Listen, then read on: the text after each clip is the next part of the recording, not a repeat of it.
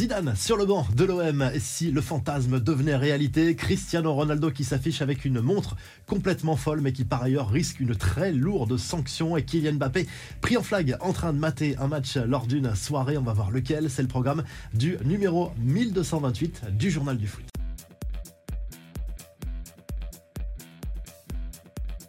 Zinedine Zidane sur le banc de l'OM, ce serait un véritable rêve pour de très nombreux supporters marseillais. Et c'est possible selon le média britannique The Athletic qui s'appuie sur une source proche du clan Zidane pour expliquer que le technicien français veut trois postes, vise trois postes pour son avenir en plus de l'équipe de France, le Real Madrid, la Juve et donc l'Olympique de Marseille. Mais pour qu'il signe un jour à l'OM, il faudrait que le club marseillais retrouve un certain standing, qu'il ambitionne à nouveau de retrouver les sommets européens faudrait par exemple qu'il soit racheté par un riche propriétaire ambitieux. Pour le moment, c'est donc impossible. Les autres infos et rumeurs du mercato, le Barça veut blinder Ousmane Dembélé, l'international français, excellent avec le club Blaugrana depuis le début de la saison, a réussi à retourner le public du Camp Nou qui n'avait pas hésité à le siffler copieusement l'an dernier. Le club catalan veut lui offrir une nouvelle prolongation au-delà de 2024 pour écarter la menace d'un départ cet été. Dembélé est heureux au Barça mais devrait demander une augmentation de salaire, de quoi donner des mots de tête à sa direction qui doit jongler avec sa masse salariale pour rester dans les clous du règlement de la Liga. Le PSG s'est intéressé au cas Malcolm, l'ancien Bordelais évolue depuis 2019 au Zénith Saint-Pétersbourg. Cette piste a été mise en stand-by pour se concentrer sur celle menant au Lyonnais Ryan Cherki. Marcello Bielsa bientôt de retour sur un banc de Première Ligue. L'Argentin a atterri en Angleterre pour s'entretenir avec les dirigeants d'Everton qui viennent de se séparer de Frank Lampard. L'Ajax Amsterdam en pleine crise a choisi de licencier son entraîneur Alfred Schröder jeudi après une nouvelle contre-performance à domicile contre Volendam, un but partout. Enfin, c'est officiel pour le prépayant sans option d'achat de Karl Toko et Cambi au Stade Rennais jusqu'à la fin de la saison. Le club breton va payer 1 500 000 euros auquel pourrait s'ajouter un bonus maximum d'un million d'euros. Les infos en bref, après la lourde sanction infligée à la Juve, ces fameux 15 points de pénalité en Serie A, 22 joueurs dont Cristiano Ronaldo et Paolo Dybala pourraient désormais se retrouver dans le viseur de la justice italienne avec une possible suspension à la clé. Tous sont soupçonnés d'avoir été les complices d'une fraude financière qui impliquerait des reports de salaire, des sommes perçues non déclarées également. Concrètement, les joueurs concernés risquent une suspension de 30 jours, sanction qui pourrait s'appliquer également aux joueurs évoluant désormais à l'étranger comme CR7.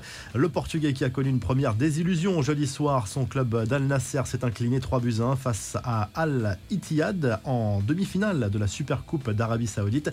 Cristiano Ronaldo n'a pas marqué et n'a pas pesé dans cette rencontre d'un faible niveau. Ronaldo qui pourra se consoler avec ce cadeau très bling bling reçu après son transfert en Arabie Saoudite. Une montre estimée à 700 000 euros au total. 371 pierres précieuses de couleur verte ornent cette montre de luxe.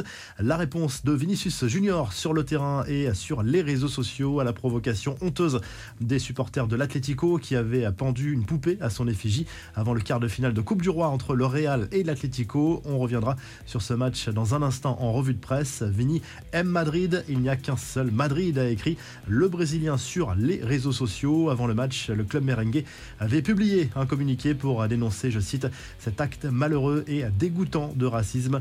Petite anecdote qui n'en est pas une pour les fans du Real qui se sont enflammés sur sur les réseaux sociaux sur une séquence furtive montrant Kylian Mbappé et Ashraf Hakimi suivant sur un smartphone ce derby madrilène pendant une soirée caritative organisée par Presnel Kimpembe. Il n'en fallait pas plus pour relancer les rumeurs sur son futur sur les réseaux sociaux. Cette fois, c'est imminent. Paul Pogba va rejouer en Serie A plusieurs mois après sa première blessure, puis une seconde. Le milieu de terrain français a rejoué en amical jeudi contre les U23 de la Juve. Il pourrait être dans le groupe pour affronter Monza ce dimanche en championnat et disputer ses premières minutes en match officiel depuis son retour l'été dernier chez les Bianconeri. La réponse très cash de Sergio Aguero à Zlatan Ibrahimovic qui avait dénoncé les célébrations à des joueurs argentins après leur victoire en Coupe du Monde. Je pense que tu es loin d'être le mieux placé pour parler de mauvais comportements et que c'est très grossier et impoli de dire que nous ne gagnerons plus jamais. Je pense qu'avant de t'inquiéter pour l'Argentine, tu devrais t'inquiéter pour ton pays, pour vos joueurs qui n'ont même pas participé aux dernières Coupes du Monde. Je me souviens de quelques claques et quelques coups. Je suis désolé, nous sommes champions du monde désolé, à lâcher Agüero. Enfin, le PSG pourra bientôt profiter de son nouveau centre d'entraînement XXL situé à Poissy. Les joueurs ont eu le droit à une visite guidée jeudi. La livraison de ce centre ultra moderne reste programmée dans le courant de l'année 2023. Et on a 17 terrains de football, des hébergements, un restaurant, un spa. La revue de presse, le journal L'équipe consacre sa une et plusieurs pages à la situation actuelle de l'OM en grande forme. 8 victoires consécutives, toutes compétitions confondues pour les joueurs d'Igor Tudor qui vont passer un gros test samedi soir au Vélodrome en championnat face à l'AS Monaco. Autre équipe en forme de cette Ligue 1 en cas de victoire. Les Marseillais mettraient les Monégasques à 8 points en Ligue 1. Du côté de l'Angleterre, le Daily Express Sport se penche sur ce choc au sommet entre Manchester City et Arsenal en Coupe d'Angleterre. En jeu, une place en huitième de finale de cette compétition. C'est aussi un duel de coach espagnol. Pep Guardiola pour les Citizens, Mikel Arteta pour les Gunners. Du côté de l'Espagne, le journal Marca revient sur ce derby madrilène remporté par L'Oréal face à l'Atletico. 3 buts 1 après prolongation en quart de finale de cette euh, Coupe du Roi. Les merengues qui se qualifient donc pour le dernier carré de cette compétition grâce à des buts signés Benzema, Rodrigo et Vinicius. N'oubliez pas de liker, de vous abonner pour qu'on se retrouve très vite pour un nouveau journal du foot.